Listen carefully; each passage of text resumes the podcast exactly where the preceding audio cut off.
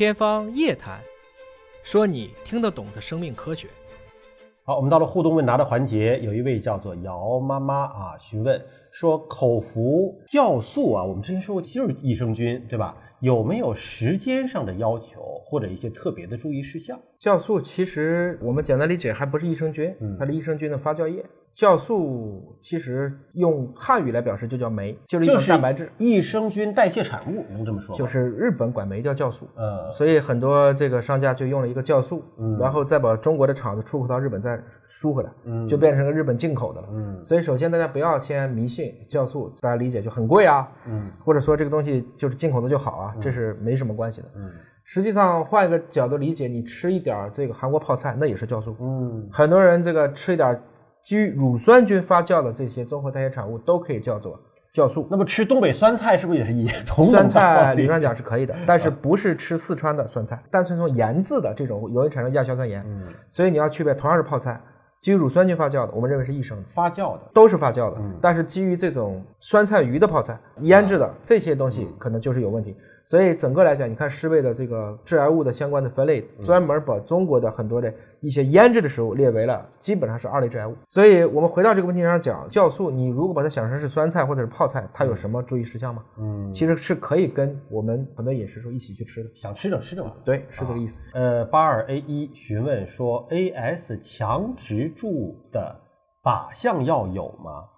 呃，有很多单克隆抗体的药物就是贵，啊。什么叫做 AS 强直柱啊？就是我们叫这个它的基柱慢慢的就会融合，哦，就是我们以前说的，当它 HRA B 二期阳性的时候，就会得这种叫强直。就是那个冰桶挑战的那个病是这个病吧？不是，还不是这个不是不是，这个病的发病率远高于其他几个渐冻人呢。它实际上是你的脊柱慢慢会融合，嗯然后会很痛。嗯，我们有非常多的精力旺盛的人，实际上都是强直的患者。那是不是最终就是这脊柱弯不了了呀？整一整块儿了吗？它就是说会产生，随着这个年龄变大，它会越来越痛。嗯现在有很多可以治疗的单克隆抗体的药物，你也可以理解成这是一种靶向药。它唯一的问题就是有点贵。嗯这个病呢，其实很多人也在问有没有根治的方法。嗯目前来看呢，还是比较难，你说的有点贵，能多贵呢？几千块钱一支吧。那那需要每天用吗？我没有见过每天用的，嗯很多人是觉得隔一段时间他痛了才会去打，因为我身边有好多企业家缓解症状都是强直。哦，但是得了强直的人精力极其旺盛，嗯所以在很多国家，我们看过以前的报道，特种部队的很多人都是强直，嗯给他保持一个旺盛的精力，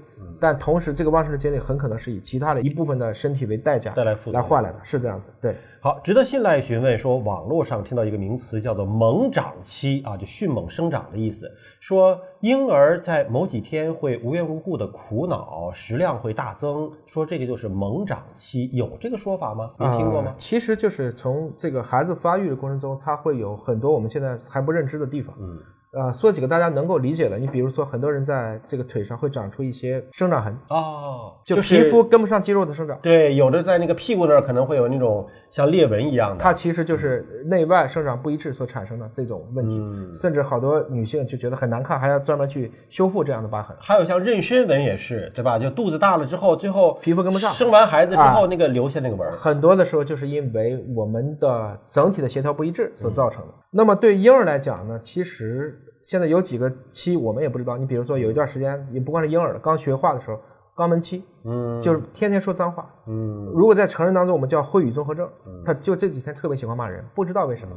而且小朋友有一段时间就特别愿意说屎尿屁之类的，就是？这个意思，这就是肛门期嘛啊，他有这么一个时候。那么对孩子来讲呢，当他开始有了自觉意识以后，嗯他可能会感知到害怕。这个情况下，他未必食量大增，但是可能就会有一段时间，大家会觉得特别不消停。嗯本来好好睡觉的宝宝，为什么有几天天天晚上都在感觉都在叽哇乱叫呢？嗯我们不知道是不是他的神经元在这个时候已经发育到了，他可以感知到，就他可以做梦了，而且可能会映射到很多害怕的事情所造成的。所以我们对婴儿的整个成长过程还没有非常的清晰，因为你几乎没有人愿意拿这么小的孩子做实验。而且你很难和他交流嘛，对吧？没有主诉嘛？对我们讲没有主诉，你又没有办法给他扔到，比如说核磁共振，嗯或者怎么样给他去监测一下。其实我们理解孩子在理解很多事情要比我们想的要早，嗯即使他不会说话之前，他可能已经理解这件事情。嗯要不然很多孩子一说话就是整句的，这就意味着这个现象对他来讲其实已经理解了。所以我想，只要健康就好了，因为很多现在的育儿的流派也特别多，大家都会根据一个现象编出一个理论，但我在我来看呢，它可能不一定具有普遍性。你像医生一般给的建议，你没有不舒适啊，没有难受，那你就可以先不管它，就是今天是因为孩子太少，原来一家里面像我们姥姥奶奶一代都生七八个孩子，根本顾不过来。顾不上，你根本懒得去理解，因为好多的问题不测量就没有这个事情。好，感谢您关注今天的节目。有更多的疑问呢，还可以通过我们的网络留言，我们会定期搜集整理向野老师来求助。下期节目时间我们再会。